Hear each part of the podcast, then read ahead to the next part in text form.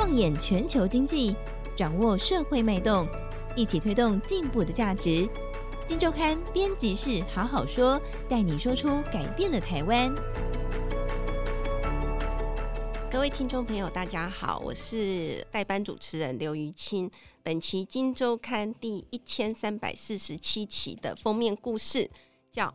打造超完美退休，听起来很吸引人。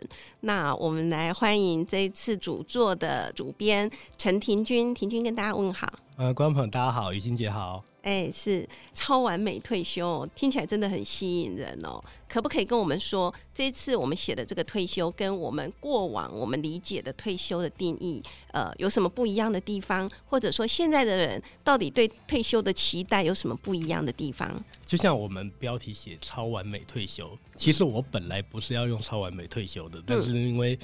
嗯，本来我们要定义它为不耍废的退休生活，嗯，然后不要躺平的退退休生活，但那样子太教条了啦，所以后来还是用超完美退休。但是我们这一次要呈现给大家的就是，以前我们在想象退休的时候，都会觉得啊，退休以后，嗯，就是另外一个人生，然后就一刀两断，我可以把过去的专业什么东西都摆放下来了，我完全不用再理会那些东西了。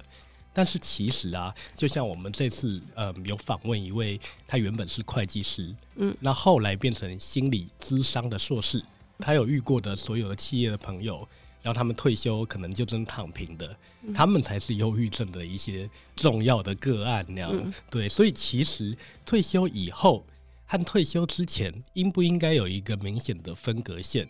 在我们这次的访问的案例里面，他们都没有分隔线，反而是。用另外一种心态带着他的专业，然后进走入他的无论是第二人生或第三人生。你这样说吼，让我想起我们有一个应该是我们这个集团的老板之一哦，我们呃谢金河先生，他其实曾经讲过，就是说他其实是希望他的人生是一直工作到人生的最后一刻。最后，在他的职场上写完最后一篇稿子，然后告别人生哦。我个人是觉得他的这个说法也很棒，但有点太激进了。Uh 就是退休以后怎么取得平衡？其实还是应该有一点点落差，对，对不对，对，对，对？可以松一点，但是可能跟你的原来的本业还是一样的，是不是？你这次的重点？没错，分享一个个案，他叫卢风华。嗯，那他其实是台湾大概最重要的老年学的权威。他是成大的医师，在成大服务了三十三年。医生，对，医生，今年六十五岁，所以他今年就退休了。嗯，但是其实他从七年前开始就已经开始思考他自己的退休应该要在生理、心理还有财务上面要怎么样准备。嗯。那对他来说，他当时因为是教了老年学嘛，那老年学这个概念其实它就是一个跨领域的概念。虽然他们是医学院主办，但他们分别收甲组、乙组、丙组三种学生，所以包括社会学领域的、人文科学领域的、建筑学领域的，全部都可以进到老年学。因为老年应该是一个立体的状态，而不是只有医学啊或者照护方面的。那他在七年前的时候，他在一堂课堂上面听到了他的学生分享一个新的概念，叫做渐进式退休。渐进式退休的话，就是说，嗯，我们不要让退休把人生一刀两断了，他应该要先做好准备。所以我去找他的时候，我看到他的手机上面密密麻麻全部都是对退休准备的笔记。那在八年前的时候，他很喜欢呃种花草嘛，他们就买了一片荒地在台南市中心。然后那片荒地里面就种满了花草，可是他开始要准备退休的时候，他知道这片荒地不只是能用来种花或种草，所以他开始积极的去规划这片荒地它的使用的方式。那样，这片荒地大概花了他从整修然后到买卖这样，他总共花大概两千万。然后，所以这块荒地基本上是他退休的一个老本那样。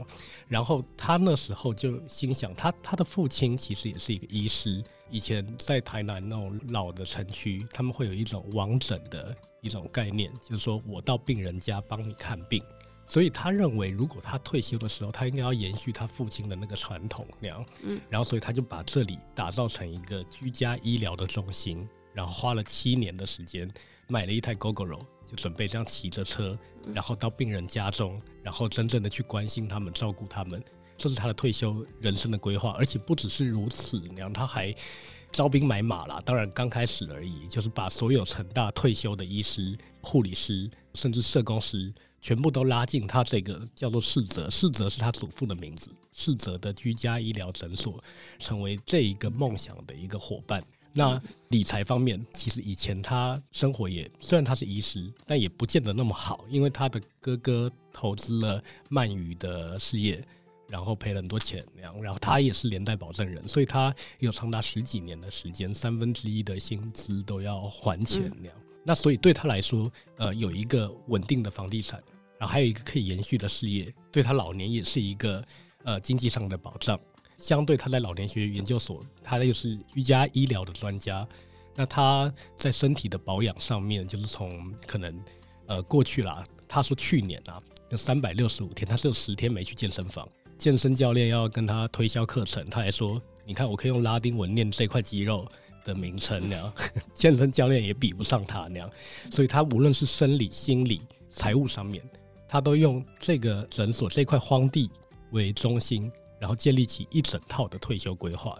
哎，我听到刚刚这个婷君提的这个案例哦，这个你可能讲到一半哈，可是我觉得我听到三个重点哦。第一个是这个卢医师，他有先帮自己在还没有退休之前七年，是不是？他已经先帮自己的退休生活在做一些准备，比如说他买地，对不对？他开始准备招兵买马，这是一哦。那第二个重点是他延续他自己原来的医生本业。做他以后退休生活的主要的这个呃，把所有的退休医生找来，护理师找来，大家一起来继续贡献我们的专业。哦，那第三个是，哎，他没有忘记很重要的一件事，就是退休生活的理财。哦，就是说，呃，这些第一个，他的他的这个本业的继续做，其实可能可以帮他有一些收入。那他这一块地，可能也可以如何让他呃有怎样的收入？他其实没有忘记这件很重要的事情。哦，我我我我想这样会诊，可能是刚刚我们前半段听这个案例的很重要的三个点哦。还有吗？还有其他精彩的故事吗？当然，因为我们这次也总共找了五种退休生活的个案，那样。那其中有一个案例，我觉得也还蛮值得跟大家分享的。那这个人叫做郭荣芳，他以前是勤业众信的会计师，嗯、还是资深略，略知道，对对对，资深合伙人，等于说那个大会计师，大会计师啊，对，那个收入当然是很好不说嘛。然后再来，呃，他的职业，他的他也几乎在会计师这一行走到那个最高点了，事业鼎盛那样。嗯，那。这个人呢，我觉得他很坦率的跟我们分享，他其实走到五十几岁的时候，他的人生基本上已经失去了方向。那样，当时，嗯，他虽然身居高位，然后收入丰厚，但是在每天被 KPI 绑架的压力下，他其实过得并不快乐。他跟我分享了一个电影，那样，就是这个电影叫做《今天暂时停止》，九零年代的一个电影。然后那个电影的内容大概就是说，嗯，有一个记者突然。播报完回家睡觉，隔天醒来还是同一天，就是每天都是二月二号，一直没有办法离开这个一成不变的一个轮回啦。这是科幻电影，但是好像在讲很多人的枝桠的感觉。没错，对，就无论你做到多么好那样，那你做到最后的时候，你也有可能会有失去热情的一天那样。就像呃郭荣芳，他当时就觉得啊，我到底在干嘛那样？我每天就这样吗？对，所以他其实那时候开始已经思考说，我的人生要有一点改变，我到底应该要做什么？什么东西对我来说有热情？所以他其实分了几个步骤去实践这件事情。他第一步，他决定先去念台大的 EMBA，念台大 EMBA，当然他也只是一个兴趣嘛，那他就是去念那样。可是他在念 EMBA 的过程里面，他发现了自己一个很重要的特质，就是。那时候教授上课，其实 EMBA 的同学都来自四面八方，各行各业嘛。经济学的东西、商学的东西，同学不一定听得懂，老师讲的又很专业，然后不容易理解。所以这时候郭荣芳他就跳出来。他说他最擅长的就是呃化繁为简嘛，嗯、就是把那个最难的东西用最白话的事情。果然是大会计师。对，大会计师，什么财报啊，然后任何一个商业的手法、个案分析，他都可以用市井小民的语言去表达。嗯，过去他在那个工作上面没有得到的自信，然后在这里他就被呃成全了那样。嗯，所有同学、老师几乎都依赖他，他变成一个好像翻译官那样。把所有的事情讲得清清楚楚，那这只是第一步，他发现了自己的特质那样，而且对自己找到了一些自信。那第二步，他那时候找到这个自己这个特质以后，他好像可以看到周遭的事情了。那包括就是说，他有很多客户，有很多同学，所有人几乎在呃社会上都有所成就，但是他发现这些人都不快乐，然后忧郁症的比率也很高。例如说，他有出版社的老板，那无论怎么样都走不出他的困境那样。然后，所以他又下了第二个决定，他想要读心理学，他想要去读心理咨商。这个决定开始模模糊糊的对他的退休生活有一点规划，有一点想法。他其实觉得自己有能力用心理咨商的方式去帮那些企业高层去做一个解决，因为企业高层可能就是拉不下面子嘛。他觉得他有办法办到这件事情。那要怎么样办到这件事情呢？他决定再去读一个心理智商的研究所。他到台北教育大学读了一个硕士，而且他不愿意读在职专班，他希望自己可以受到最正统的一个训练。但是这时候可能就是一个挫折的开始了，因为以前大会计师嘛，什么都拿第一名，然后在这个心理智商研究所，他以前作业都给别人抄，然后现在变成说他要抄别人的作业，所以他终于决定。我不要在事业学业两头烧，把工作辞掉。当年他五十六岁，那其实会计师也是做到六十岁就规定要退休嘛。那他五十六岁，他决定他不等了，他要直接开启他的第三人生。那样，他先休学又复学，又花了两年，然后把这个硕士拿到。那在这一段过程里，他也领悟到了退休应该要长什么样子。他说，退休不是一道分隔线，就是他讲的。他认为退休之后有退休三力，就是三个力量，是他在这段过程里面发现的。第一个是退休后不应该宣判自己不再赚钱了，他认为还是可以用过往的资历和智慧创造一些收入，只是退休以后你要领悟的是，你不用低声下气的赚钱。像我们现在可能都还是低呃没有了，但是但是就不用低声下气，不用那么为五斗米折腰，不用那么对，对你为你的兴趣结合你的专业，即使赚的没有过去会计师生涯那么多，嗯，可是你是开心的，嗯，所以他到现在都还维持着。他他其实是家喻西服还有裕日汽车的独董，然后其其他的时间，他大概生命中的三成在帮别人上呃财报分析啊等等的课程，还有心理智商等等的课程。然后剩下七成就过他的人生，所以他找到了一个七三分配的一个比较平衡的一个新的人生，所以这个就是他所谓退休三力里面的延续力。然后再来第二个部分是，他觉得人到一个阶段，尤其是退休这个阶段，就是要领悟到工作只是生活的一部分。无论你是张忠谋，你是郭台铭，工作都不应该是最主要的，而是工作本身就是生活中的一块。所以我现在问他说：“你有没有在工作？”他就说。没有，我都在生活，所以无论他是不是前面他说他有延续嘛，但是他赚钱与否，他都认为自己是在过生活，在享受他的人生的。然后最后他还说了一个力，就是说回馈力啊，就是说他认为这些东西，如果你在前面取得平衡，而且你在心里面可以取得一个比较放松的状态。你就可以把你所学慢慢用你的节奏去带给社会一些帮助，直到现在他都觉得他也在进步了。他的梦想是写出两本书，一本是就是简单明快的财报的那个参考，就是他本来的本业，对他的本业，对。那另外一个是他想要写出像《被讨厌的勇气》那样的书，你看都是化繁为简，然后用很容易的东西让社会上了解这些复杂的学问那样。所以退休不是一道分隔线，哈。这好像值得很多听众朋友就是回去慢慢的体会。但是我觉得在这个两个很好听的故事里面，其实我觉得我们都共同听到一个特点哦，就是这两个案例，即使他们本来可能都是属于呃，我想社会上比较中高阶层收入的。退休族群，但是他们都没有忘记一件事情，就是退休之后，其实还是要让自己维持一个就是收入的来源。这件事情，他们其实都不是说我从此坐吃山空吼。所以呃，我想这一次我们的这个退休这个专题的背后，其实我们有一个很好的这个支撑。我们其实有做了一个很完整、很缜密的一个问卷调查。平均可不可以跟我们分享一下这个调查里面，其实最让大家意外的？发现或者是呃最精彩的结论是什么？是的，我们跟中华民国退休金协会合作做了一个呃，我觉我觉得是蛮特别的调查啦。嗯，就是说过去我们的调查跟这次的比起来，我们会发现，其实民众对退休准备的认识有大幅的提升。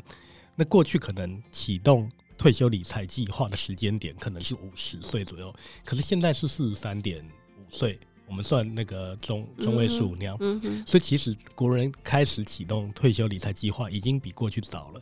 然后另外，呃，国人认为自己什么时候退休是六十点九，接下来需要多少钱呢？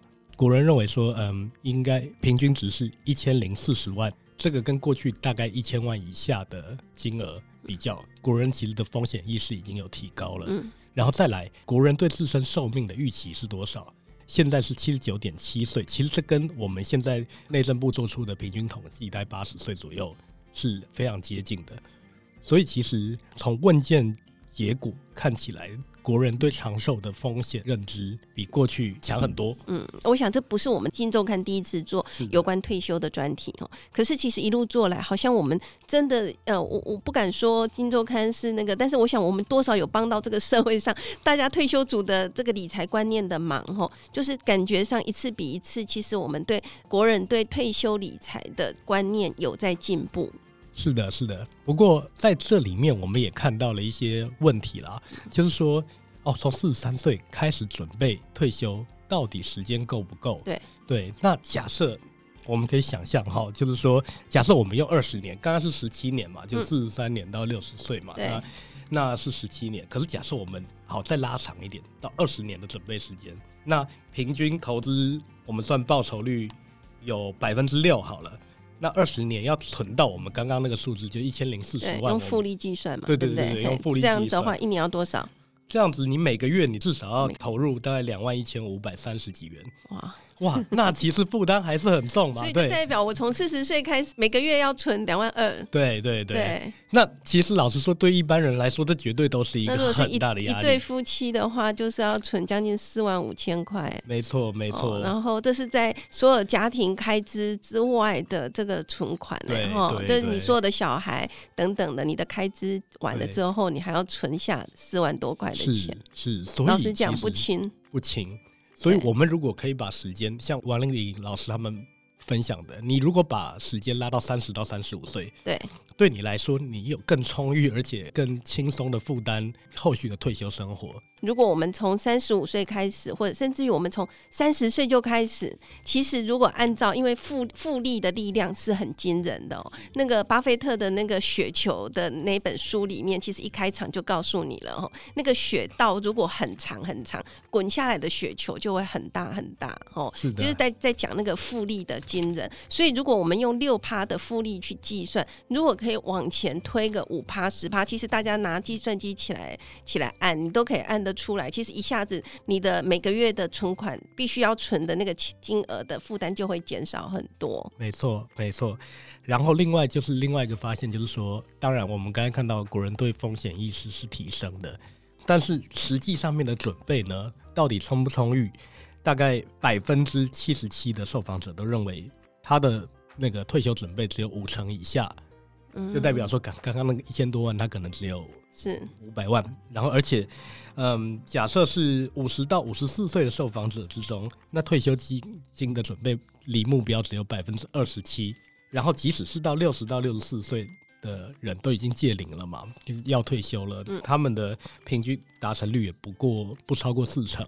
嗯，所以就是说，我们有意识，可是我们的准备可能还没有达到。那个、所以，如果你现在还是在三十几岁或四十岁的听众朋友听到这一段广播，其实你应该要很很庆幸，说我还来得及 这个赶快准备。但是，如果你已经是超过四十岁以上，你就要提高你每个月的存款金额嘛。嗯，王老师就是说的，我觉得另外一句话说的很好啦，嗯、就是他一个是是说三十到三十五岁要开始准备，嗯，但是他另外一句话说，其实最好的时机在哪里？就是现在，嗯，觉得任何一个人从现在开始，对不对？没错，没错，一定还来得及。对，那同样的就是说，我们现在政府是有劳保，然后而且有薪资劳退的嘛。那这个对退休来说，当然也是一个保障。然后，呃，以劳动部的估算来说，大概平均一个月你可以拿到大概一万七，然后一万七其实不错，就刚把刚刚那些东西、嗯、呃抵消掉了很大一部分嘛。但是问题又来了，其实国人大概也普遍都认知到，现在劳保破产的风险，然后接下来可能你必须要减少给付等等的这些风险，所以能不能靠劳保，或者说劳保是不是需要立即改革？对，呃，年轻一代来说，呃，大概有超过七成的人都认为应该要立即改革那样。那如果不改革的话，其实老实说，接下来我们的负担可能会会更重一点那样。然后另外还有一点，我觉得王老师他们提出的观点也还蛮重要的。我们这个研究跟过去完全不一样的是，过去我们做退休准备的工具是什么？大家直觉的想，一定是定存嘛。嗯，定存永远都是第一。但是在这次我们做的问卷调查之中，股票超越定存了，它变成最夯的一个工具。那样大概占比有百分之三十八点九，都是用股票来当理财工具。那样，那当然我们可以直觉的去想啦，就是说过去两年的就是国际的多头嘛，所以大家会把股票选择成为一个重要的理财工具。但是另外一个想法就是说，大家也更。认为除了定存之外，我们需要有更好的复利的累积来分配自己的退休的准备那样。那可是我们当然也看到最近嘛，最近简直是那个股票崩盘。那王老师就建议大家要怎么想呢？就是说，呃，你现在要做的绝对不是认赔杀出，我们不是在炒短线嘛，我们这个退休的准备一定是放长的。所以长的来看，现在应该要想的是怎么样再去加码，让自己。在里面的累积更雄厚那样，等着二十年之后、三十年之后，它可以带给你什么样的回报那样。所以听起来退休准备是一段漫长的时间，他的理财观、他的退休观，其实跟一般人呃，我们一般平常的想法是不一样的哈。非常谢谢亭君这一次的这个呃精彩分享。以上就是我们今天跟大家分享第一千三百四十七期《金周刊》封面故事，打造完美退休，提供给所有听众朋友。今天也再次谢谢亭君，谢谢谢谢大家。大家好，我是肖明道。今年的股市是否让你操作感到非常的不容易？在十月底，就在十月底，就只有这么一次，可以学到我肖明道、蔡生、杜金龙、麦克脸、廖松怡五大名师的技术分析课程，的确非常值得。三十三小时线上线下完整课程，打造散户翻身制胜特训营，立即搜寻《今周刊》肖明道。